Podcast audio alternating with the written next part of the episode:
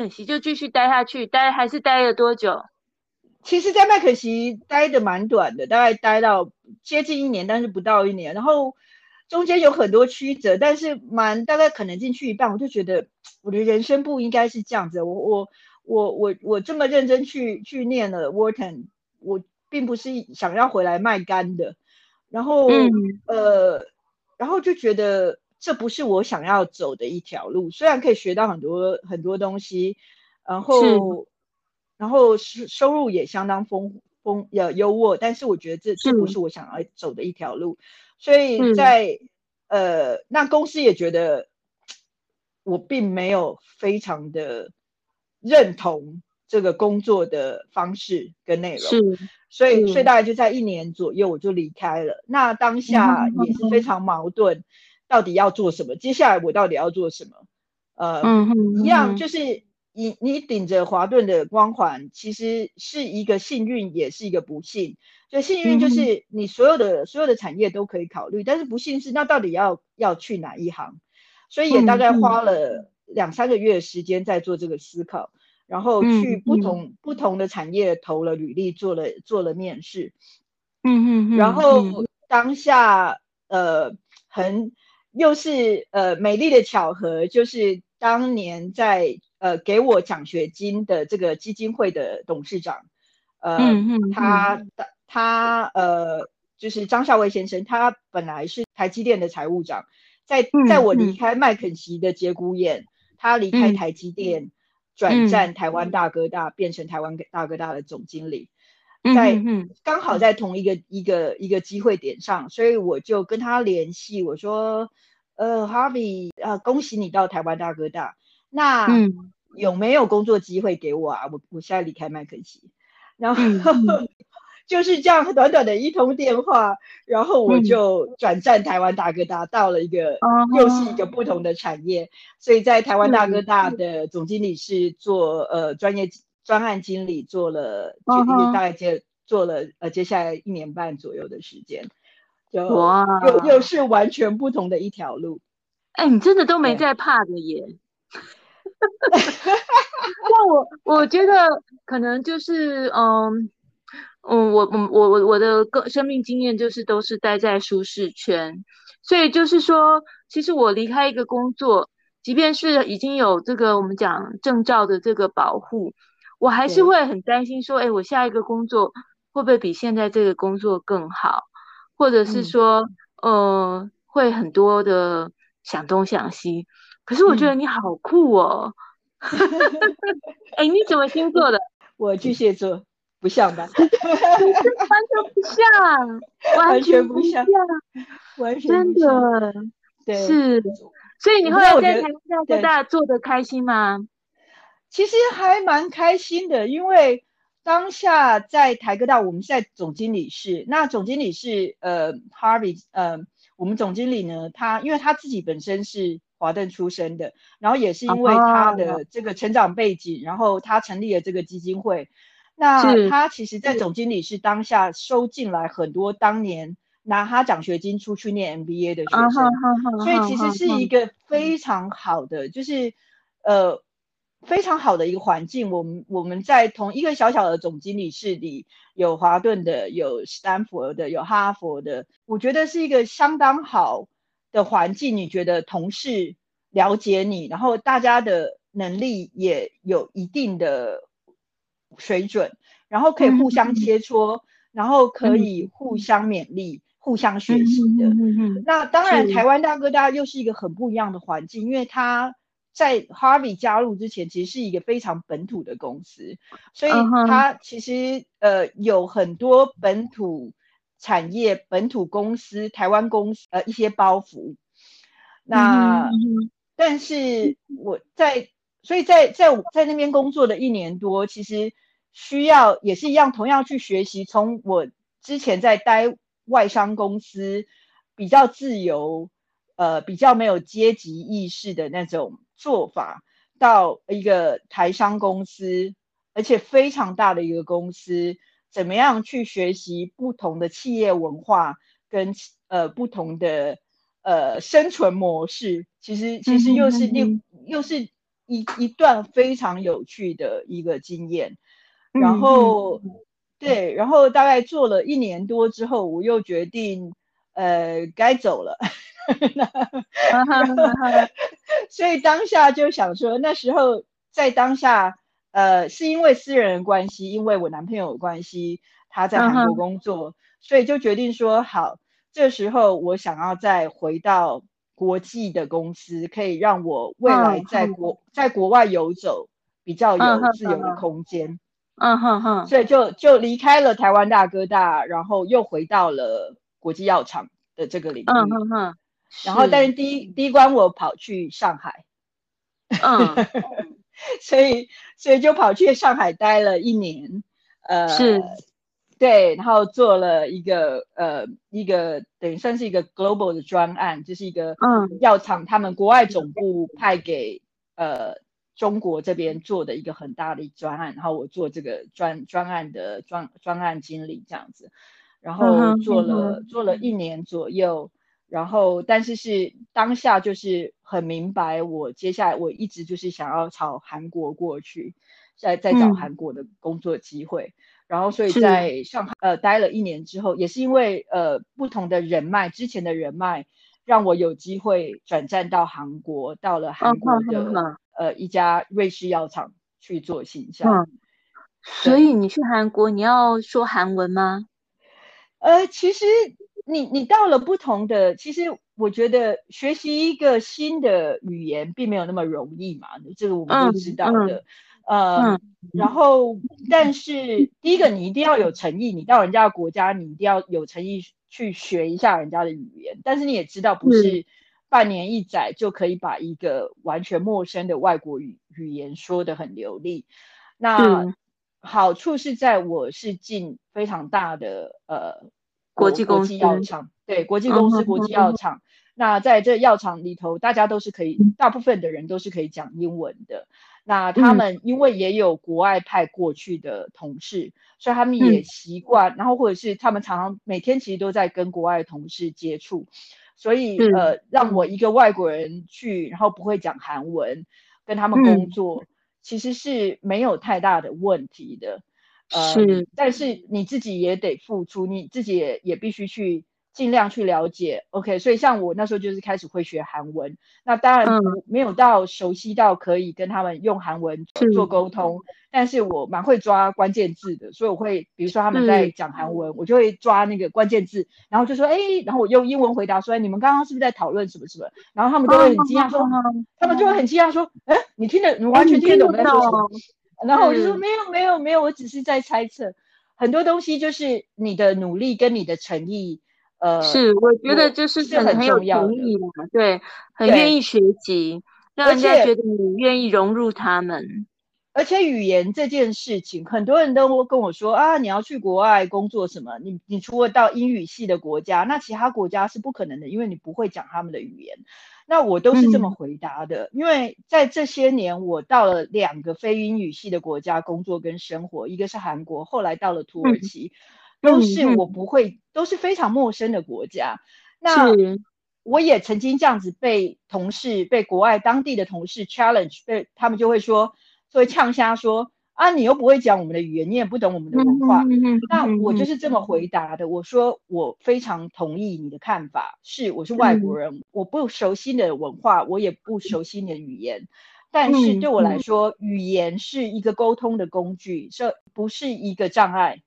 嗯哼哼哼，对，当你要跟别人沟通的时候，你要想对方需要的是什么。我常都是说双赢这件事，你要跟对方做生意，你要跟对方推销什么，呃，其实都要想他要的是什么，对方要的是什么，然后你能不能 offer，能你能不能提供给他他想要的东西。嗯，而不是说啊，他呃，我想要给他什么，我就硬要推给他，或者是、嗯、啊，我要怎么样子去，我没办法讲他的语言，那我就没办法跟他做生意。其实这是一个很狭隘的想法，我都是这么想的。嗯、你需要什么、嗯？你需要一双鞋，好，我就会找一双鞋给你。我会从我的、嗯、我、嗯，对，而不是说呃，我有一双鞋，你不需要鞋，但是我硬要卖给你，对。所以语言这个东西不是一个沟通障碍。是，我觉得这件事情很有趣。其实你刚刚讲的这些东西，其实是呃，就是同理心。就是同理心，你在跟呃我们讲 business 的时候，你在跟他互动的时候，你希望双赢，你希望呃就是说你可以卖给他他需要的东西，可是。我我在医疗上，其实我们也是很讲究同理心。那可能我们会必须在，比如说，因为我们是门诊的科别，我必须在很短的时间内，我要掌握病患提供给我的资讯。其实某种程度上跟你一样，你面对的是客户，我面对的是病人，那我也是要知道说他要的是什么。那比比较不一样的是，呃，我必须呃试着说服他。他要的可能不是他真正需要的，是这这这这其实出发点跟跟你要达成的目标其实是一样，这跟我们在什么样的工作，在什么样的产业是没有关系的，是是完全不抵触的，就是这是我们的人生，对，其实都是这样子的，就是你不管跟你只要跟人交往。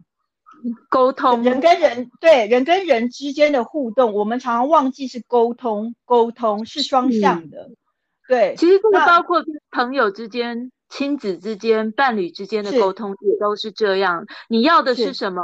我能不能给你这个？那你是不是真的需要这个？那就是一个设身处地替对方着想，还有说他为什么会想要这样，他为什么会说出这样的话。那其实，如果你可以理解他背后的想法，那有时候就多了一分体谅，你就比较知道怎么去跟他做回应。是是，这是非常非常重要的一件事。我觉得这是我这些年学很多东西，其实是在业务工作上面学习到的。你怎么样去观察对方？怎么样去想说对方需要什么？让在我口袋里能不能掏出对方需要的东西？那或是我口袋里有这个东西，有没有办法让对方了解到？哎，其实这个是需他需要的东西。那这这其实是呃。有一有一部分是天生的能力，但是很多东西是其实是后天的练习，是后天学习的。对，其实我觉得，尤其是我的领域，我们可能一开始就会觉得自己是所谓的专业人士，那我们拥有的是一个知识。可是更因为你是专业人士，所以你的对象跟你是处在一个知识不对等的地位。是是，有一个呃责任，必须要让对方了解你知道的东西，这样他才能够去做决定。没错，就是你怎么样，不管说你说是放下身段也好，或是你站在他的角度来看这个这这样同样一件事情，当你站在对方的角度，然后以对方能够理解的语言去做去做说明、去做沟通，那个结果是非常不一样的。是是，我觉得这个真的是，所以即便是我们好像后来从事的这个领域不是。不是很一样，可是我觉得有一些大概就是做人的基本道理啦。是，当然是，当然是。所以你后来又从韩国去了这个土耳其，又去了土耳其，对，土耳其就是也是一样，就是为了个人的关系。你知道，我觉得人生很很有趣的，像是呃。人有我，我们有我们自己个人的，呃，比如说你职职场方面的一些规划跟一个一个走走走法，但是同样你是一个个人，然后你有你的家庭，你有你的爱情，你有你的亲情，这些东西都是得同时要兼顾的。那当然我，我我没有像你或是我们这些其他非常在家庭方面有成就的。同学们就是又能够兼顾家庭，又能够兼顾事业的。我一直都是单身，呃，但是我一直都有很好的爱情，所以就是也是为了为了爱情的关系，我就在不同的国家四处游走这样子。对，这就是呃，我跟你说的就是人生的选择啊。对，那你也不能说把时间放在家庭就是成就，你也有爱情的成就啊，对不对？对。所以这就是人生的选择，但是就是所谓的你自己做了选择，头洗下去了就要洗完，对不对？人人生过了，选择做了就要甘愿，然后甘愿要开心过。那就是我一直都是这样子的。所以因为因为个人的选择，因为爱情的关系，我到了不同国家游走。可是很有趣的是，也是因为这样子，我才有机会，就是等于是推动自己。跑去韩国找工作，对不对？然后跑去土耳其找工作，那这这些事情，其实你想说没有背后的一个一个推动，怎么会有这样子的？对对对，其实就蛮有趣的。所以我又跑去土耳其，去伊斯坦堡住了三年，然后在那边也是在、嗯、呃很大的国际药厂工作，主要都是在做商业的部分，行销啊、业务啊等等，或是做策略。不过也是因为你过往的这些学历经历，才有让你有办法在呃各个国家都可以呃我们讲安身立命，然后找到可以经济上无虞，可以有工作，然后你也对这个国家的文化语言有愿意投入、愿意融入，所以才能够在这么多国家生活这么久啊。对，所有的努力都不是都绝对没有白花的力气，我觉得这这是很重要一点，就是。你不管在人生里面，呃，花的力气做的事情，只要是你去，嗯、你是认真去做的，嗯、有目标的去做的，其实很多时候你会在未来不同的点意外的开花。那是其实像到了土耳其要去找工作，那其实我是利用我在药厂的经验跟专长，嗯、然后但是我也是要，呃，也是利用我在韩国建立起的人脉。那在职场上，另外一个很重要的是，你必须要贵人相助，是另外一个我学习到非常重要的一点。我们在职场上要要有不是渐进性，而是突破性的的升迁，常常是因为机缘，然后因因为贵人相助。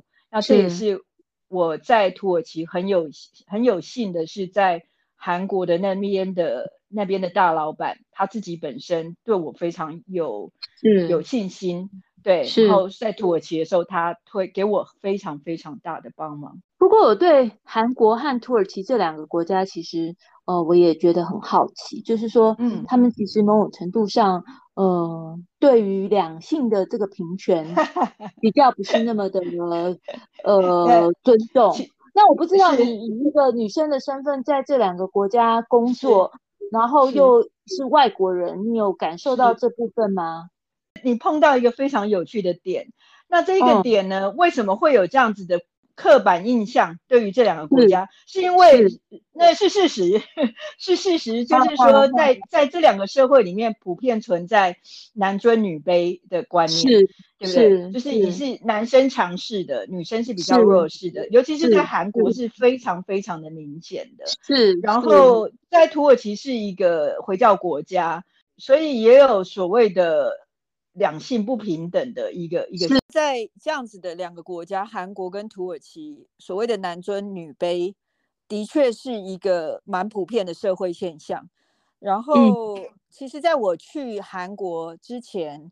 呃，雇佣我去韩国的这个国外呃药厂的老板，他他本身他是一个德国人，他来跟我 interview 的时候，嗯、他就是第一个给我的警告，他就说你要知道韩国是一个男女不平权非常严重的国家，然后你又是一个外国人，所以其实你来韩国工作会有一定的困难度。我说没有问题啊，困困困难，我我接受困难，我喜欢挑战，所以这是。没有问题的。嗯那到了土耳其也是很很快就有一个土耳其的资深的处长，她是她本身是女生哦，然后她就跟我说、嗯、啊，妹啊，你要来土耳其，你在土耳其工作，你要去卫生服务福利部跟那个那边的政府官员打交道，你我相信你是没有办法的，因为那边都是都是很保守的。很保守的男生，大部分呢也不不会讲英文，或是不喜欢讲英文的。是是，你你我你是没有办法跟他们呃沟通的。对，嗯，那那其实有很多这些都是我觉得不是没有道理的警告，但是如果让你就让这些障碍去去阻止你想要做的事情，那你永远不会成功嘛。那我一向是觉得说，他到底需要什么，对方需要什么，我有没有？我有没有办法可以提供提供对方想要的东西？这是我跟所有人打交道同样的方式，所以我从来不想说这个人是男生还是女生，这个人是资深还是资浅，我都是觉得说我来跟你沟通，我要来跟你呃工作或跟你谈生意，是因为我有你需要的东西。那我如果可以把这样子的一个卖点很成功的传达给对方，其实对方也不会觉得说，他如果觉得，哎，是啊，你其实在这一个出发点上跟我是平等的，他也会忘记你到底是男生是女生，是是比他大还是比他小。那呃，不是说没有困难，但是我觉得你自己要以从你自己出发点，你就要忘记你是你是。我我从来不觉得我是一个女生，不，我当然知道我是一个女生，但我不从来不觉得我我是女生有什么不好，我一直都觉得女生是最好的，是，然后。然后所以其实很多时候，呃，跟我交往的同事或者是客户都会觉得，哎，妹跟我们一样啊。嗯、呃，要对，要要要大声也是可以大声，要要出去要喝酒也是可以喝酒，嗯、要谈生意也是跟男生一样谈生意，是就是设身处地把自把你当成对方，我觉得这是一个很重要的一点，嗯、所以我并没有在这两个国家工作上或是生活上，呃，遭受到太大的阻碍，不，并不因为我是一个外国人，嗯、或是并不因为我是一个女生。是、呃、有遭受到太大的障碍，当然你一开一开始会有，一开始会有，但是你就是要很快的切入，切入，切入到他们想要想要、的东西。嗯、对，是。那我觉得你应该是非常 smart。那哎，我接下来要问的问题，如果觉得不舒服，或者是说不想回答，嗯、我也剪掉也没有关系。嗯、因为我是觉得说，在这么以这个男尊女卑的这个社会里，你有没有遇到过要求？比如说，你要跟我做生意，你要有 follow 一些潜规则的这种状况？你是说所谓性骚性骚扰吗？是是。哦，当然有啊。那你都是怎么处理的呢？一笑置之。我呃。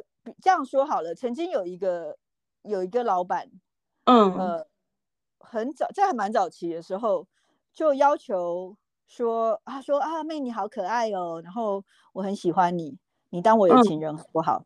嗯嗯，嗯那我想在在职场是，其实在，在这这我们常常听到不同程度的性骚扰的，有时候是半开玩笑试探性的，有时候是真的。是、呃、真的，真的呃，威胁你的或者什么的，那都是要看你怎么怎么样子去处理。那我都是我的处理方式都是，你跟我，我就是你假装试探，我就假装听不懂这样子，或者是我就我就会打，uh huh. 我就会说，uh huh. 哎呀，你你这样子不好啦，你已经有老婆了，又有情人了，那我不能当小，我不能当小三，我也不能当小四，我也不能当这样子。Uh huh. 对，我们还是当好朋友就好了。就是四两拨千斤了哈。对对对，那很多时候其实对方也是聪明人，就是是真的要硬上硬来的人不是那么多。是是，对他都会想说，喂，我试探你一下，然后然后你看能不能。你没有意愿，那就就算了。对对对对，然后或者是有有人要借酒装疯的啊，这些，因为在在我们有时候要要应酬嘛，要出去跟客户呃开会、吃饭、喝酒。这都有，然后第一个，嗯、第一个是你自己要有一定的呃能力跟胆量。是，那有些工作场合的确是你是必须要应酬的。那是、呃，我觉得应酬也没有什么不好，但是你自己要有准备。是那我觉得这也是我们要现在的，不管是对自己的小孩，或是对未来的年轻人，你自己带的后晚辈也好。在不同的职场文化上，嗯、我觉得融入是一件好事，不要做的太过头。但是如果说你需要一定的应酬，你就就就融入。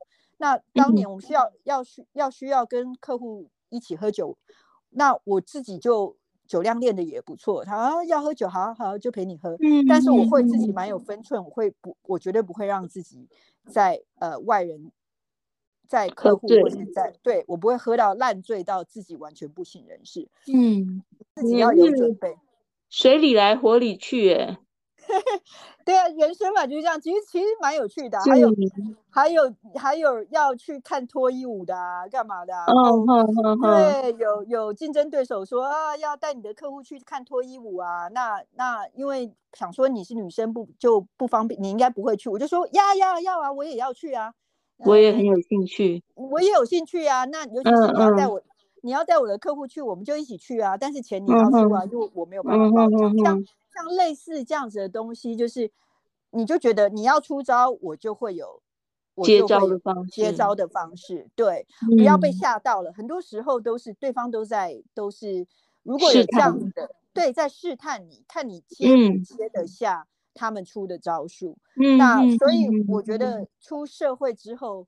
要要练的不是只是专业的技能，很多东西是人际、嗯、人际关系的相处跟应对，是非常重要的。然后你所需要有的技能，很多很多东西其实是社会求生的技能，其实也是非常重要。是，对，真的是捏一把冷汗。那你这几年原生家庭的爸爸妈妈有对你这样子飞来飞去，然后都在国外工作，有没有什么样的这个？不舍啊！我们想他们心里应该是很、嗯、很记挂你，很舍不得你啊。我想这一定是的嘛，所以这这亲情、亲情血缘的东西是切不断的。那嗯，不管是隔多少的距离，呃，或是多少的岁月，其实跟家里，我跟父母的关系，并不是说啊，我们要天到晚啊、呃、见面或是打电话。其实我是相相当独立的一个小孩。是那但是。呃，爸爸妈妈当然是我妈，一直到现在都很希望我搬回台湾，而且搬回去跟他们一起住。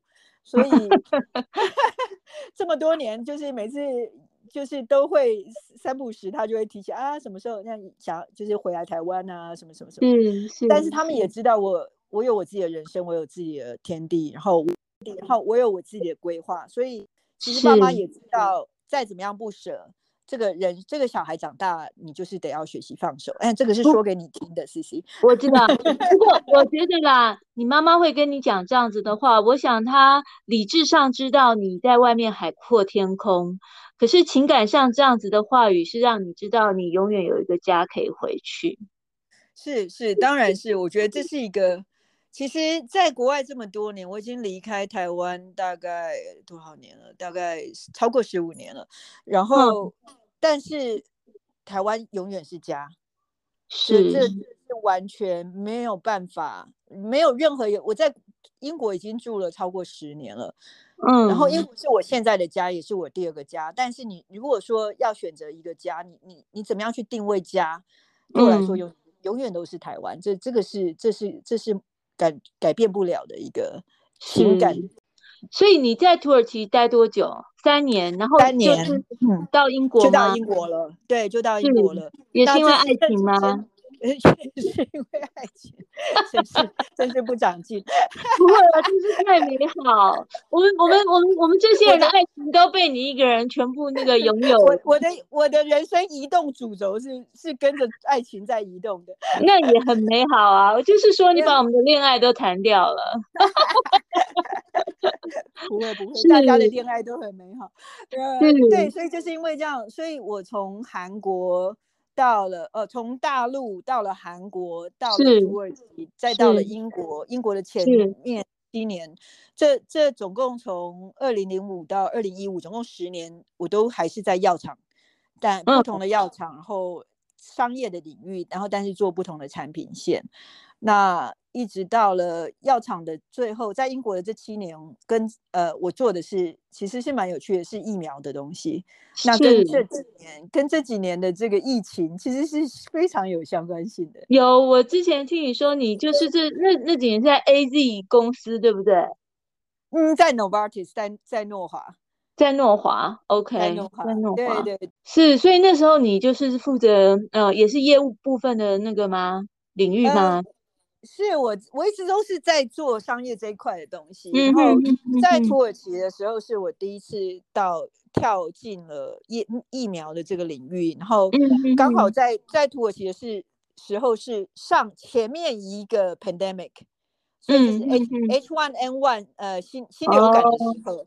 那个时候就是也是全球爆发疫情嘛，当然没有像这次这么严重，但是一开始一开始世界卫生组织在宣布呃 pandemic 的时候，其实所有的政府都很担心的，台湾也很担心。嗯，对，所以那时候我就是刚转到疫苗，第一个工作就是要去跟土耳其政府谈呃这个呃 pandemic 疫苗的的合约。哦，对，所以呃，这两年在看全球疫情跟疫苗的这个供应链跟供应的这个这个情况，其实我是心有戚戚焉，因为当初在土耳其的时候，那一整年就是就是现在里头就是在在在在谈疫苗的这一块，就是 pandemic 的疫苗的部分，对。